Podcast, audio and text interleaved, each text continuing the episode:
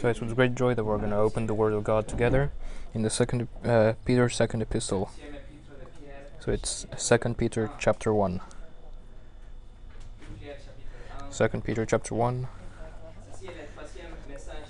This is the fir- the third message in a uh, series on the sufficiency of scriptures. The question that we want to answer is i- is the following question: Is the Bible sufficient in our Christian life?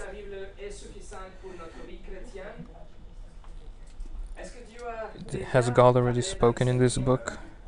And is and and if that were that's enough, uh, is there did He say enough uh, in the Bible, or do we need to find some other uh, communication medium, like um, additional communication through emotions, through experiences, through thoughts, through dreams, through feelings, through whispers, like through through other things, through voices, through coded messages, the messages that we are supposed to decrypt and discern God's will, or is the Bible sufficient? The reformers, 500 years ago, faced the attack on the authority of the scriptures. It was the war against the uh, for the authority of the scriptures. Did God's authority re- uh, reside in councils and popes, or in the Bible, or is it the Bible that has the authority? And today, uh, the war we are facing is on the sufficiency of scriptures as well. Do we believe and live as if the scriptures are enough, or do we need something else? Peter, in this second epistle, he answered the question for us. But to do that, we saw last week, he mentions the greatest experience, the most real, tangible, and extraordinary experience of the transfiguration of Christ, the, the most like extraordinary experience anyone could have. He sets up a point of reference, of comparison, and uh, brings us up to the highest summit of a human experience. So that after that, after showing us that experience, he can say that it is nothing uh, compared to what we have in the Word of God. In, in other words, the biggest um, uh, experience is nothing compared to uh, to the Word of God. However, charismatic and non-charismatic Christians affirm that God somehow communicates with them outside of the Bible. In fact, even among non-charismatic Christians, it is estimated that 80% of them believe that God speaks outside Scripture through subjective impressions, signs, or quote-unquote still small voices, denying in um, practice the sufficiency of Scripture. And yeah, when, when we do that, when we try to find some some outside the revelation, we are denying in practice the sufficiency of Scripture. For example, in his book called uh, How to Li- How to Listen to God, Charles Stanley writes, "I believe one of the most valuable lessons we can ever learn is how to listen to God. His voice waits to be heard, and having heard it, we are launched into the greatest, most exciting adventure we could ever imagine." Southern Baptist pastor Henry Blackaby writes If anything is clear from a reading of the Bible, this fact is clear. God speaks to his people. He spoke to Adam and Eve in the Garden of Eden in Genesis. He spoke to Abraham and the other patriarchs. God spoke to the judges, kings, prophets. God was in Christ Jesus speaking to uh, the disciples. God spoke to the early church, and God spoke to John on the Isle of Patmos in Revelation. God does speak to his people, and you can anticipate that he will be speaking to you also. With that kind of teaching, Christians expect to somehow hear from God in order to take a decision and be led in a certain direction. They, they expect to, uh, to hear from God to take a decision, especially like big ones uh, like uh, whom should I marry or what job I should take, like those kinds of like big decisions. They they expect to hear from God somehow, um, in a non-biblical way. And uh, even if it sounds more spiritual, it is certainly not biblical, as we will see. Today we will continue looking at what Peter writes under the inspiration of the Holy Spirit, affirming that way superior than any subjective experience is the more sure word of the Bible, the Word of God. It is um, sufficient and solid and authoritative. It has all author- authority, and yeah, that's what we will see today. But before we start, let's pray. Dear Father, thank you for your word, and today, as we open it together, uh, please, uh, uh, I, we pray that that it's through your Spirit that you speak to us not not outside revelations, but through your word. Please, um, please give us discernment and see that. Um, please, um, bless bless this uh, preaching of the word, and that it um it is useful for us to discern um the sufficiency of Scripture. In Jesus' name, Amen. Uh, uh, this message is called The Sufficiency of Scriptures, Part 3 The Word. So we'll read uh, 2 Peter chapter 1 verses 16 through 21. So 2 Peter chapter 1 verses 16 through 21. For we did not make known to you the power and coming of our Lord Jesus Christ, following cleverly devised myths uh, but being eyewitnesses of his majesty. For when he received honor and glory from God the Father, such an utterance as this was made to him by the majestic glory. This is my beloved Son, with whom I am well pleased. And we ourselves heard this utterance made from heaven, when we were with him on the holy mountain. And we have as more sure the prophetic word, to which ye do well to pay attention, as to a lamp shining in a dark place until the day dawns and the morning star arises in your hearts.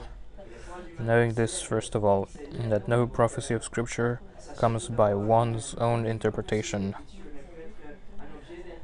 For no prophecy was ever made by the will of man, but men, being moved by the Holy Spirit, spoke from God.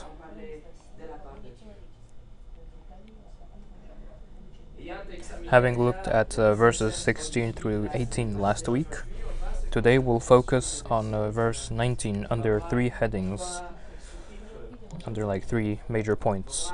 So it's number one, a sure word, secondly, a sure mess, and uh, number three, a sure light. So, number one, a sure word. Some 30 years approximately after the Transfiguration, Peter refers to that as the most extraordinary experience that no doubt is still fresh in his mind. A marvelous, unbelievable, wonderful, uh, colossal, irreplaceable experience which involved uh, their eyes, ears, uh, touch, reason, speech, physical and emotional reactions. Yeah, so it like well affected them in well yeah it was really real they could they could really experience it but and it was a thousand times beyond any experience we can ever have. However we have in the bible something more sure. In verse 19a uh, he says and we have as more sure the prophetic word.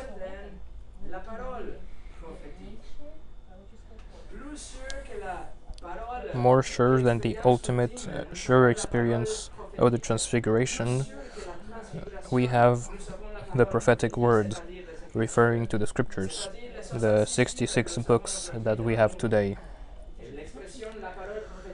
And the expression the prophetic word refers to this the Old Testament and the New Testament. For example, Clement of Rome, for example, one of the church fathers of the first century, quotes uh, James and Second Peter and refers to those as scriptures, as uh, the prophetic word. He calls them the prophetic word. So the word of God is uh, the word of God is the prophetic word, and when Peter writes that we have the we does not refer only to the apostles, but it is generic. It means we, us here, the church.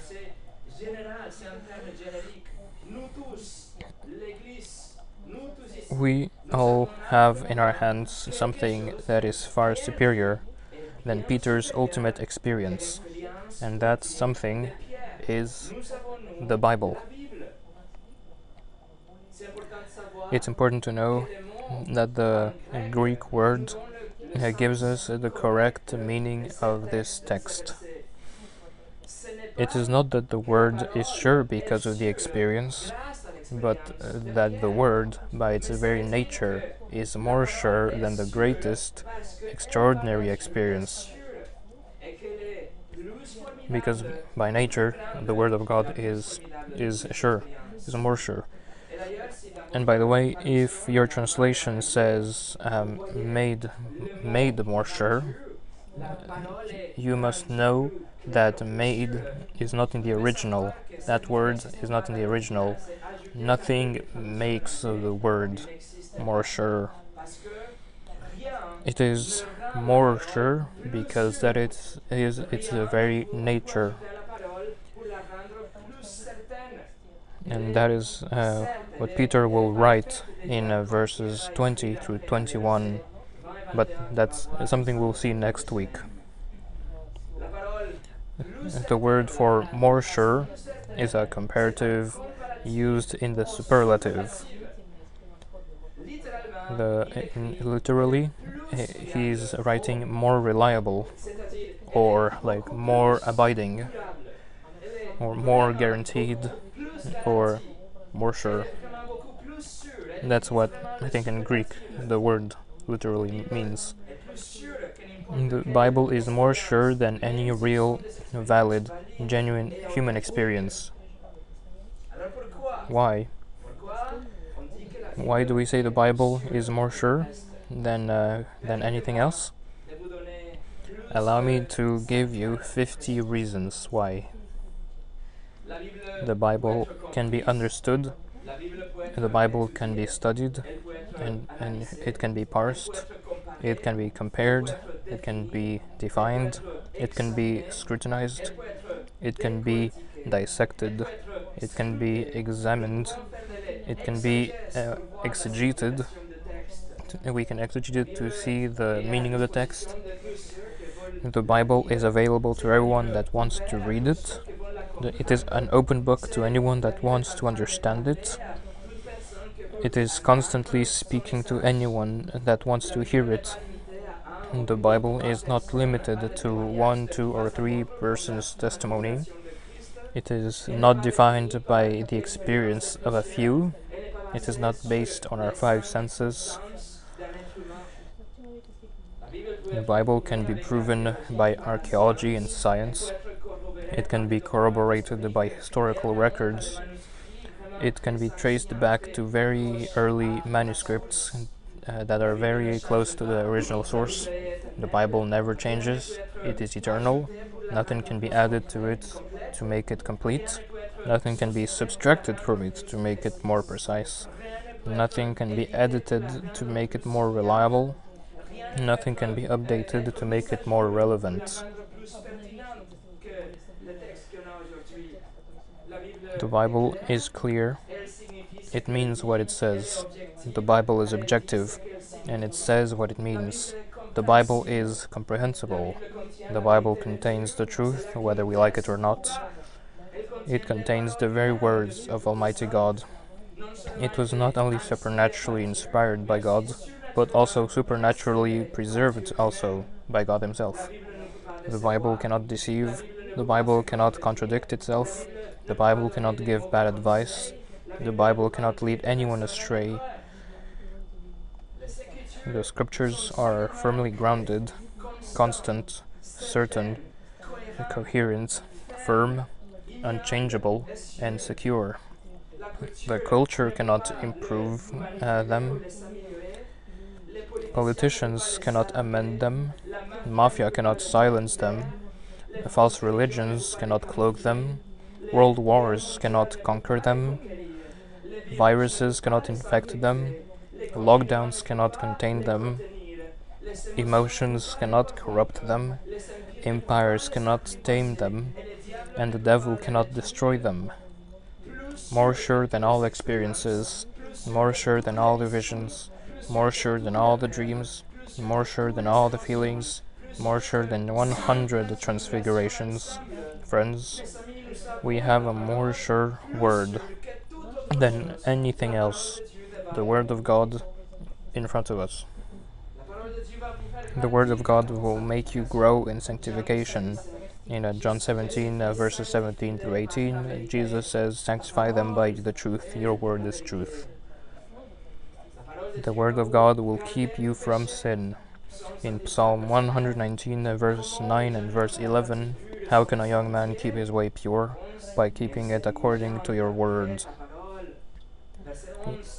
Your word I have treasured in my heart, that I may not sin against you. The word of God will teach you and equip you for a life. In 2 Timothy 3, um, verses 16 through 17, all scripture is God breathed and profitable for teaching, for reproof, for correction, for training in righteousness, so that the man of God may be equipped, having been thoroughly equipped for every good work. No wonder, no wonder a um, in a, in the in the year 2021, uh, Lifeway Research published a uh, study that found that among uh, 40,000 people from the ages of 8 to 80, those that engaged with their Bibles once or twice a week had none or very negligible changes in their lives. Those who didn't interact with their Bibles a lot. But listen how the Word of God impacted the lives of those that engaged with their Bibles at least four times a week. For those who read it more, feeling lonely drops by 30%, anger issues drop by 32%, bitterness in relationships drops by 40%, alcohol dependence drops by 57%, fornication drops by 68%, feeling spiritually stagnant drops by 60%, viewing pornography drops by 61%. And, and listen to this. Sharing your faith jumps by 200%. This is the effect of the Word of God. The Word of God will make you grow in the fear of the Lord. In Psalm 119, verse 38, cause your word to be established for your slave as that which produces fear for you. The Word of God will tell you all you have to know about yourself, about God, His attributes, His creation, His plans for the future, and about the way of salvation. Only the Bible will tell you that you have broken God's laws, that you are a criminal in God's eyes, that He must punish every guilty sinner in hell for eternity. But the Bible also tells you that He is rich in mercy and, and that He provided the one and only way to be saved. The Bible says uh, uh, that Jesus Christ, God in the flesh, lived without sin and then gave his sinless life in exchange for your sinful life. So and so that all who put their faith in him may not perish but have eternal life. He was crucified 2000 years ago. He paid with his life's blood for the law that you have broken. He, satisfi- he satisfied the God's justice. He credits uh, his perfection to your account and died so you don't have to. And then, three days later, he rose from the grave and offers forgiveness of sin and eternal life to every person that repents and believes in him. Repentance and faith it's what you have to do in response to what God has already done, nothing else. The Bible gives you the assurance. Romans uh, chapter 10, verse 9 If you confess with your mouth uh, Jesus as Lord and believe in your heart that God raised him from the dead, you will be saved. Uh, friends, for these countless other reasons, we have in front of us a more sure word. A more sure word. Charles Spurgeon said, Peter was with Christ on the Mount of Transfiguration, and nothing could shake Peter's conviction that he had been there in the midst of the heavenly glory. And yet, for all that, Peter says concerning the inspired word, we have a more sure word of prophecy. He felt that even the memory of that vision, which he had assuredly seen, did not always yield to him so much assurance as did the abidingly inspired word of God. You ought to feel the same. Number two, a sure mess. That's our second major point. A sure mess. Look in verse 19a, and we have as more sure the prophetic word. If this word is more sure than anything else, more if it is more reliable than your own senses, if it is more real than the most tangible experience, including the transfiguration, why would you rely on feelings, on your emotions, and on your circumstances, trying to discern a message from God? Why would you want to do that if we have between our own hands a more sure word? Some Christians want to hear a still small voice, following a, following a misinterpretation of Elijah's experience in uh, 1 Kings chapter 9, uh, chapter 19, sorry. Maybe an impression, maybe an inaudible voice, maybe an actual whisper, like something like literally something, anything else besides the Bible. Charles Stanley, a popular Baptist pastor in Atlanta, uh, wrote that he wrote that particular day I had a very short period of time, and so I wanted to buy a turkey for Thanksgiving. My time was running out. I said, God, just show me what to do. It's like God said, Go to this store, buy the turkey now. Did God tell me to go? And he says, Yes, he did. Friends, this is Gnosticism repackaged. This is the desire of receiving additional privileged divine information.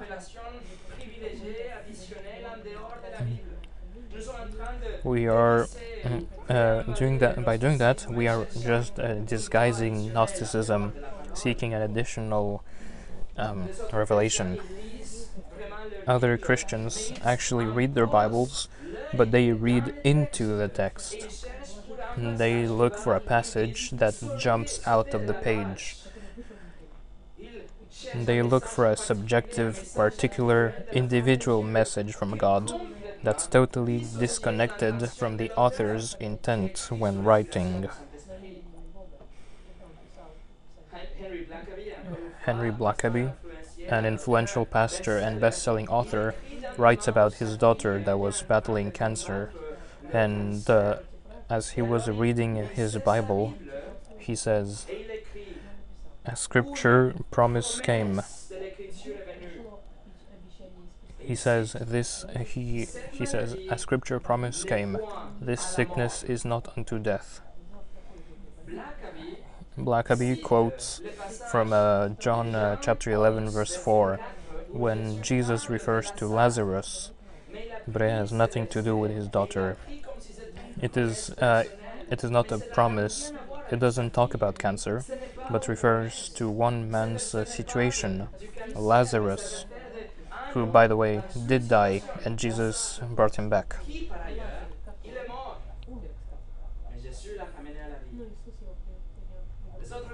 Other Christians are looking for signs.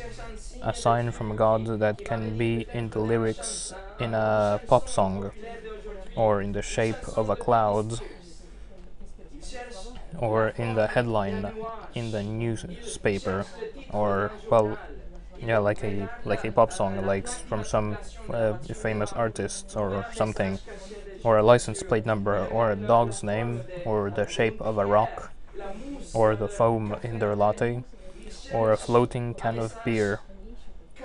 They're seeking a uh, hidden message, like yeah, like some message that they think God might have sent them or something. Priscilla Shirer uh, writes Persistent internal ideas matched by external confirmation is often the way God directs believers into His will. The problem is that there is no there are no examples or instructions in scripture of someone discerning or teaching us. There are no there are no teachings in in the Bible on how the Bible doesn't tell us like anything on how to like discern like these signs or these like external confirmations. In fact, the scriptures warns us against trusting in our own understanding in Proverbs chapter 3 verses 5 through 6 and uh, following whatever our deceitful heart says in Jeremiah chapter 17 uh, verse 9. Other Christians look for signs to supplement the message of the Bible, like like uh, Gideon that set out a fleece and said, uh, "If if A happens, then I'll take it as you leading me to B." In other words, they say, Lord, if you want me to share the gospel with this person waiting for the bus with me, let him ask me at what time will the next bus be. Otherwise, I'll understand that you don't want me to share the gospel with him.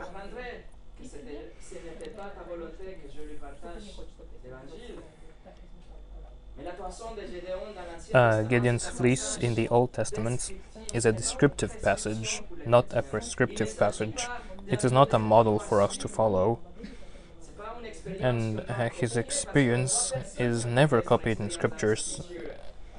As an example on how uh, his ex- his experience is never copied in scripture as an example on how to discern God's will.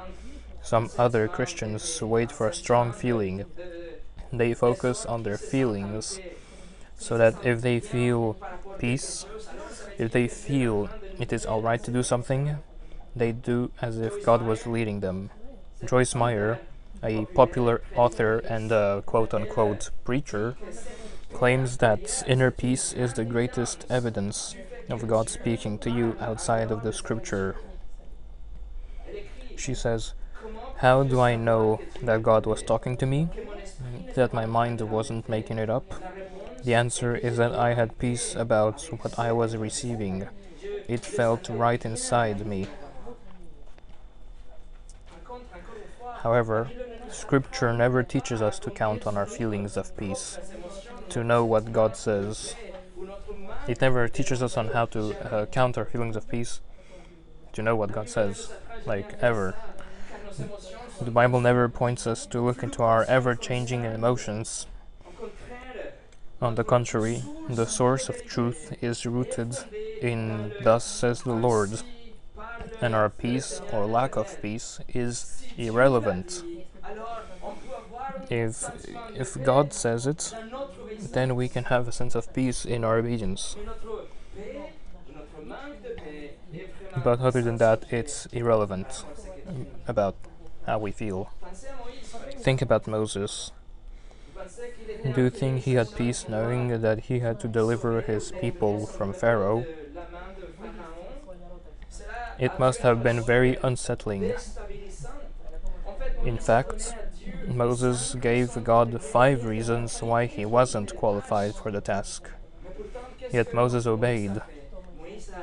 He obeyed because he didn't listen to his inner peace, but he listened to the authoritative and sufficient Word of God. Because the Word of God is sufficient. Do you think Joshua felt peace knowing they had to conquer the land? God told him to be strong and courageous for a reason, precisely because he wasn't feeling at peace. yet he obeyed and followed what God had spoken. Same, same thing with Isaiah and Jeremiah. God told them to preach, but that nobody would listen to him. Ezekiel was commissioned to preach to a rebellious people. The Lord Jesus told Peter that he would be martyred. Um, and and and that we are um, preaching the gospel inside and outside the church, knowing that most people will reject the gospel, and etc. etc. This inner peace is totally subjective, but the word of God is outside of us and objective, more sure than any presence or lack of peace. And um, and still, when you obey what God has already said, you have peace knowing that you are in His will. In other words, it is not that your peace determines if you are in God's will, but your obedience and submission to the more sure word tells you beyond the shadow of a doubt that you are inside of God's will. And as a consequence, not as a root, but as a consequence, you'll have peace through troubling circumstances. And of course, some other uh, Christians read dreams, some others uh, read circumstances, they read what others tell them, they read what Facebook says, they read what their heart says, because obviously for them reading the Bible is not enough. They try to find um, an additional information. Matt Chandler, another popular pastor, in uh, Dallas, I think, says that he was led uh, by the Holy Spirit to encourage someone with a vision he had about a pirate ship being chased by sharks. And he, he was supposed to encourage someone with that vision. But if he wanted to encourage someone, why didn't he just pray with that person? Why didn't he just re- uh, lead that person through Psalm 32 or John uh, chapter 10? Or Beth Moore, a, a Baptist author and uh, quote unquote teacher, tells a story of her being in an airport and God telling her clearly and specifically to do not witness to a certain stranger, but to simply go and brush his hair. Why would God say that? why would uh, yeah like why would he say that? If we look for experiences we are denying the sufficiency of the scriptures. And what do we have in the end? We have what are what is the result?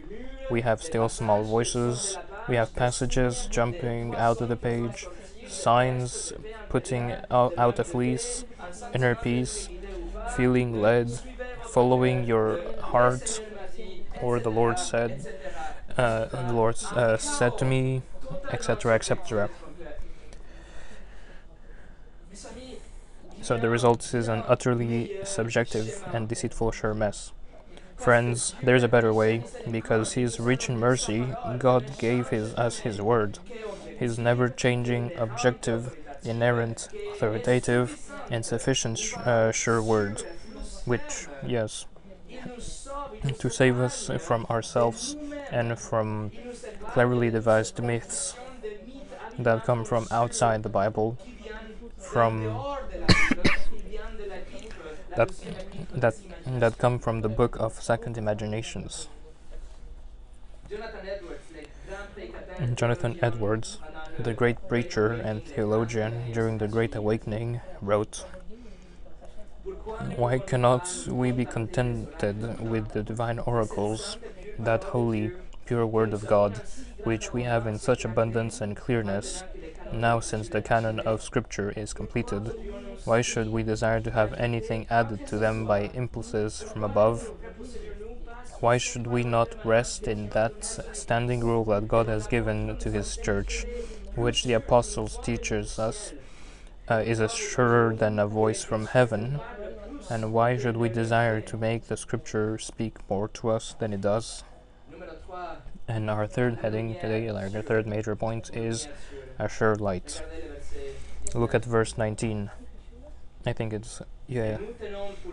And we have as more sure the prophetic word, to which you do well to pay attention, as to a lamp shining in a dark place, until the uh, until the day dawns and the morning star arises in your hearts.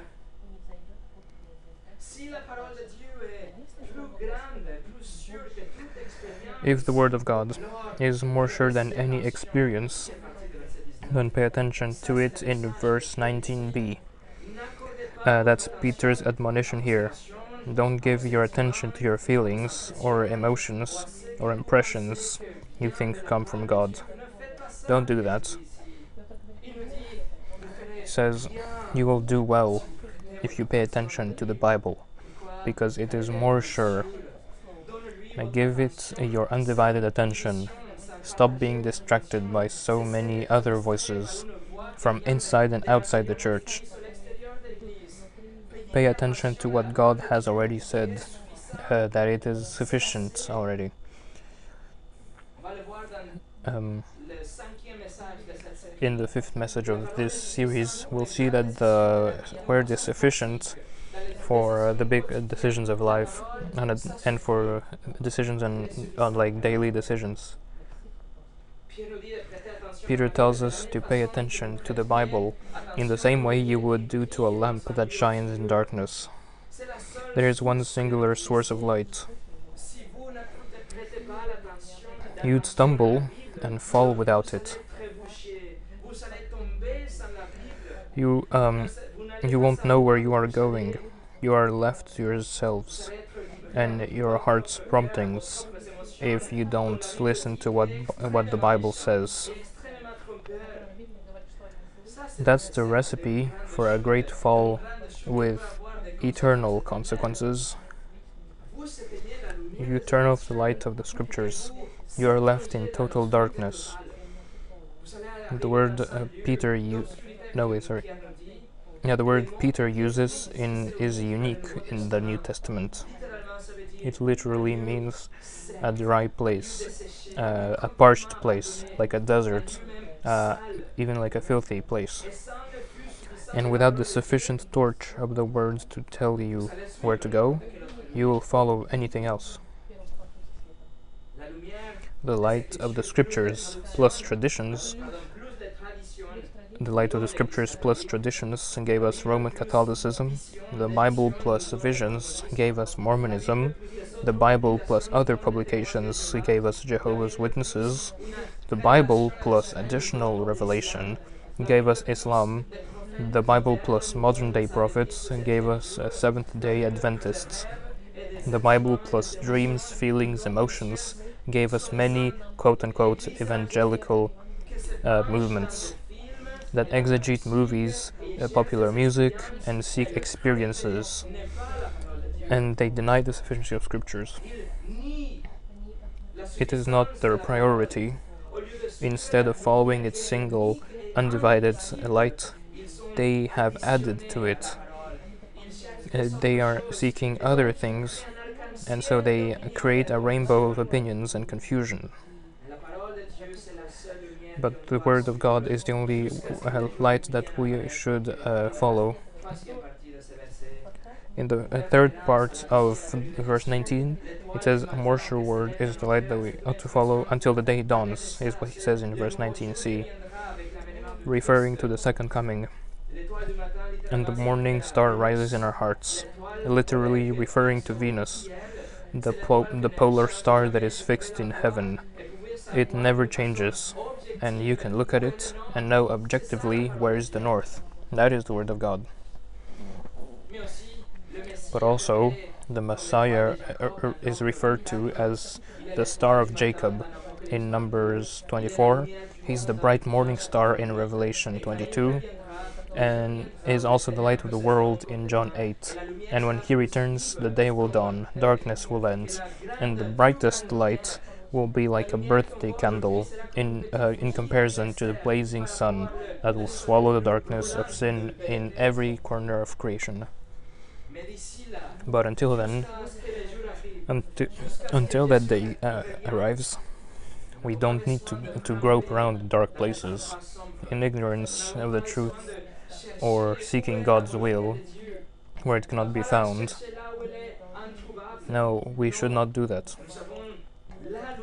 We have the one light that never changes. We have uh, anything else will lead us astray. Proverbs chapter 28, verse 26 says, He who trusts in his own heart is a fool. The scripture never ever instructs us to take our eyes out of scripture and seek uh, subjective experiences.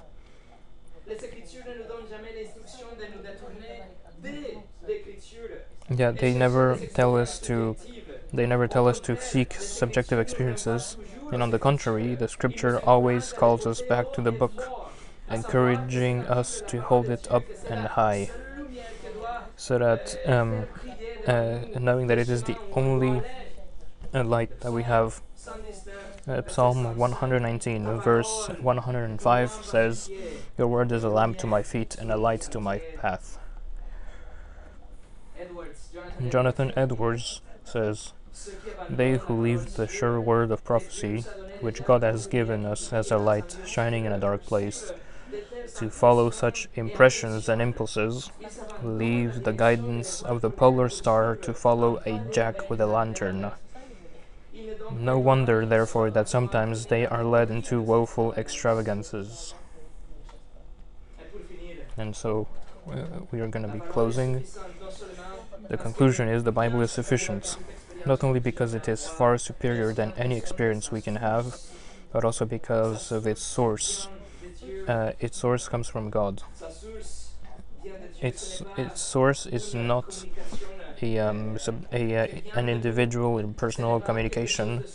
It's not a subjective feeling. It's not like a message we have to decode and discern. It's it's not like a voice we have to learn to hear. No, the Bible is sufficient because its source is perfect and objective. It's um because that's but we will see in next time in verse 20 through 21 the Bible resides in God Himself, and from Him the very words in this book came forth. It, ca it carries the same perfection and authority and eternality of God. So why follow other things, other experiences? No wonder King David wrote in Psalm 138, verse 2 You have magnified your words according to, or or together with in uh, square brackets uh, all your name knowing believing and living out the sufficiency of scripture is the first line of defense against false teachers and ideas that will uh, seek to lead us into rabbit holes and endless empty discussions that will divide the flock and devour those that weren't prepared to stand against lies And that's what will happen uh, to those who don't uh, follow the scripture as their source of authority. Remember, we have a more sure word because its source is more sure than anything else in creation. And uh, Peter tells us to uh, listen to it. In the words of the 18th century hymn, how firm a foundation, ye saints of the Lord, is laid for your faith in his excellent word. What more can he say than to you he hath said, to you who for refuge to Jesus have fled? Let's pray now.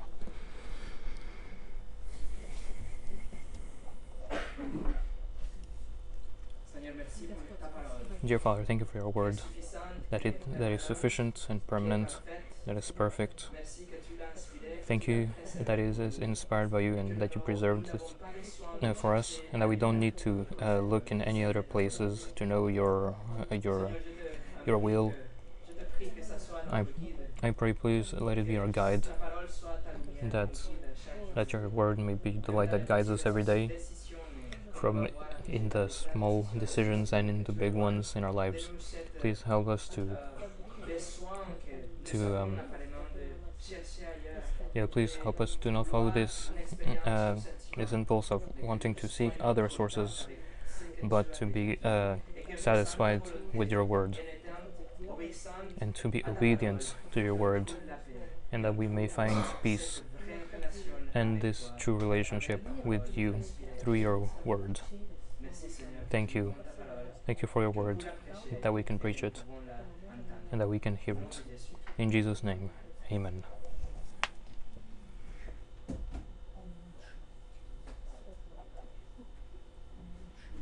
Mm-hmm.